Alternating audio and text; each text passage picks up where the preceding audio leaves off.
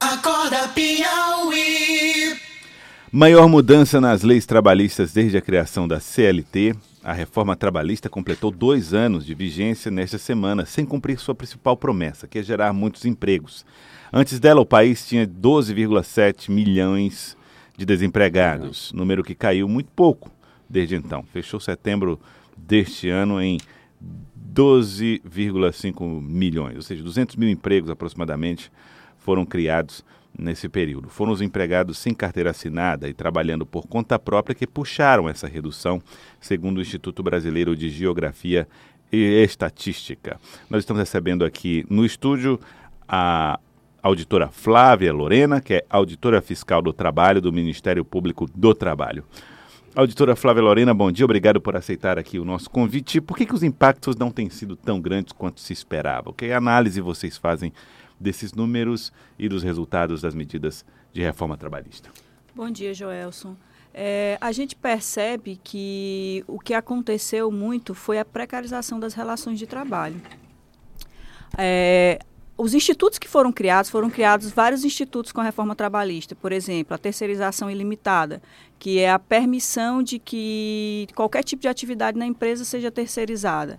A, o próprio contrato intermitente também foi criado. Então, a gente percebe que esses institutos foram usados de forma a precarizar a relação de trabalho. Como assim?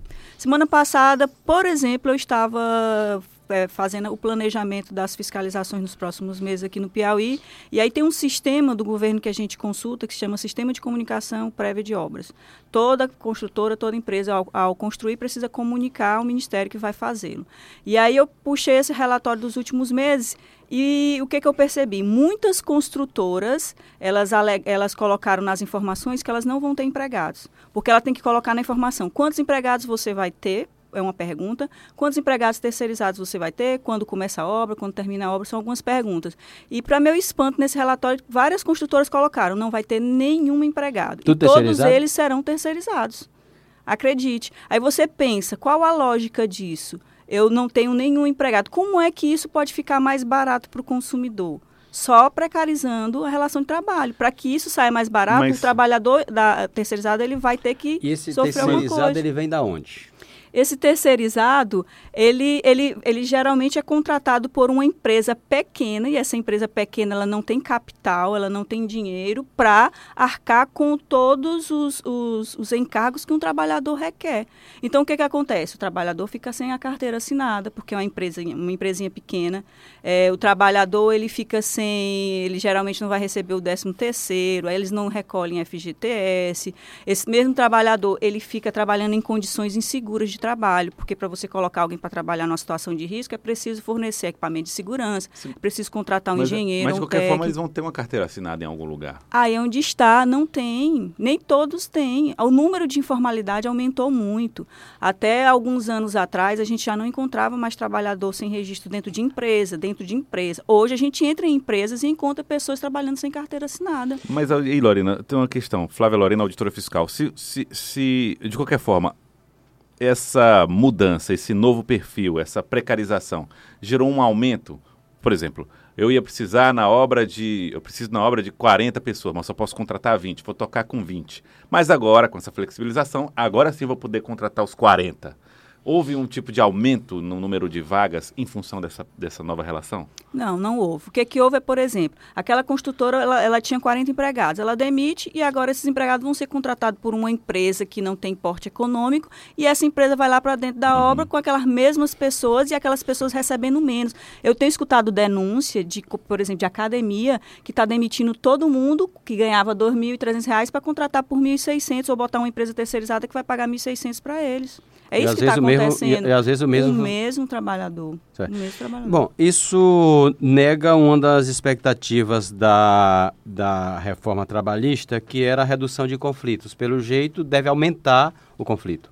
Exatamente. O que a gente tem percebido é que está aumentando as, as insatisfações do trabalhador. E também, de certa forma, isso não ajuda o empregador, porque também um dos pontos da reforma é permitir a, é, que a negociação ela prevalecesse sobre a lei, né? O negociado prevalecendo sobre o legislado. E aí o que é um, um dos pontos é, que a gente diz que é negativo também desse negociado prevalecer sobre o legislado, é que a reforma tirou a contribuição obrigatória do sindicato. Então, quando ela tira isso, ela enfraquece o sindicato. E aí, se o sindicato não tem, não tem é, condições, ele não tem como negociar. Diminui o número de negociações coletivas no país. Entende? Então, é ruim até para o empresário.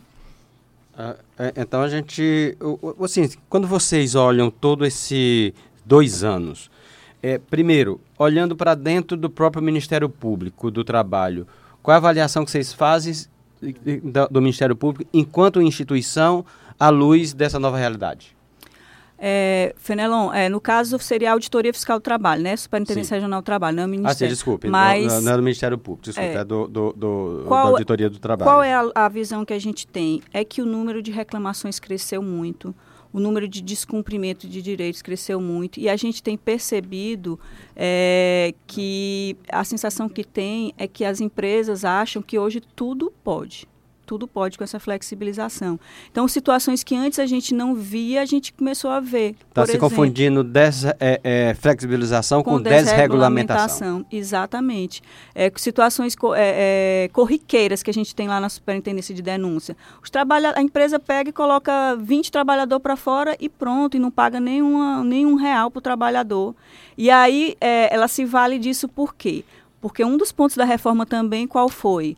Dificultar o acesso do trabalhador à justiça do trabalho. É, agora, com a reforma, o trabalhador, se ele perde a ação ou perde em partes é, dos direitos que ele pediu não são concedidos, ele tem o ônus da sucumbência, ele tem que pagar a ação. Então, o trabalhador ele já fica com medo de entrar com uma reclamação trabalhista e perder, porque se ele perder, ele vai ter que pagar as custas do processo. Entende? Então isso dificulta. E o que, é que a gente tem percebido muito? Denúncias absurdas de discriminação. Cresceu muito o número de denúncias de discriminação. Diferença de pagamento de salário entre homens e mulheres. Piorou? Eu, eu, eu, eu tenho 12 anos de fiscalização e eu nunca tinha presenciado isso. Nos últimos dois anos eu já vi isso em várias situações.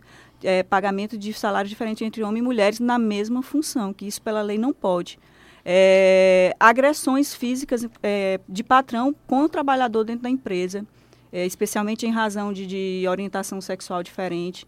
Então, são denúncias que antes a gente não via. As denúncias de antigamente eram o quê? É, não está pagando salário, não paga férias, mas é, as denúncias de discriminação têm crescido muito. Doutora Flávia Lorena, auditora fiscal do trabalho no Ministério Público do Trabalho. Muitos os empregadores só para é, re, recolocar, né? Ministério do, do Trabalho. Do Ministério do Trabalho. Superintendência do, do Ministério do Trabalho. Tá. É, doutora Flávia Lorena, há uma, uma, uma questão que é o seguinte: o peso nas empresas. As empresas viviam reclamando muito do custo do trabalhador. Para cada trabalhador, um custo muito alto. É, não, esse, esse outro lado, esse outro, a outra ponta dessa questão, uh, vocês têm avaliado? Uh, uh, nós não estamos, ao mesmo tempo que a gente fala ah, não conseguimos aumentar o número de postos de trabalho, mas nós não conseguimos, por outro lado, viabilizar empresas que poderiam estar de portas fechadas agora, por exemplo?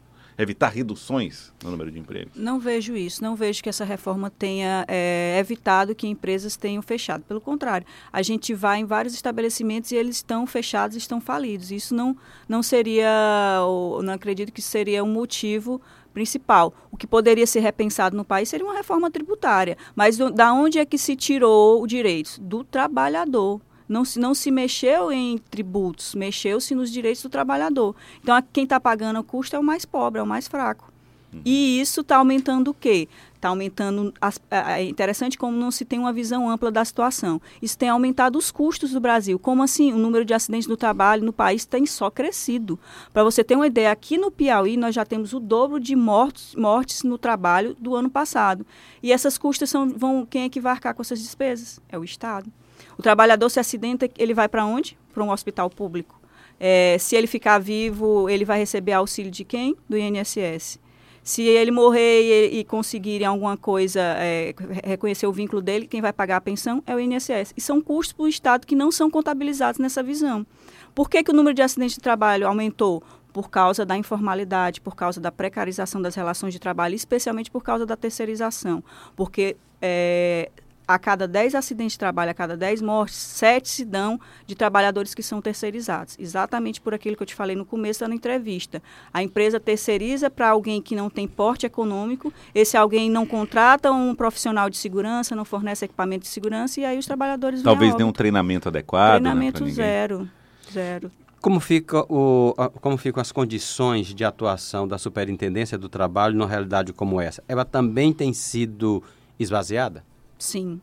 Tem, tem, é, não tem sido promovido concursos públicos. Só para você ter uma ideia, a própria, o Ministério do Trabalho foi extinto, né? Hoje é Ministério da Economia. Então, a, a inspeção do trabalho hoje ela é uma subpasta dentro do Ministério da Economia que perdeu o seu status, é, não tem sido destinado verbas. Esse ano já tem o que três ou quatro meses que não vem orçamento para fiscalização no interior.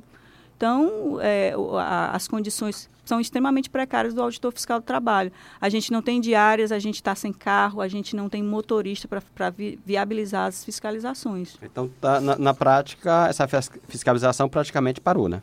Fiscalização está funcionando em Teresina. No Teresina. interior, a gente interior não, não, tem mais. não consegue abranger.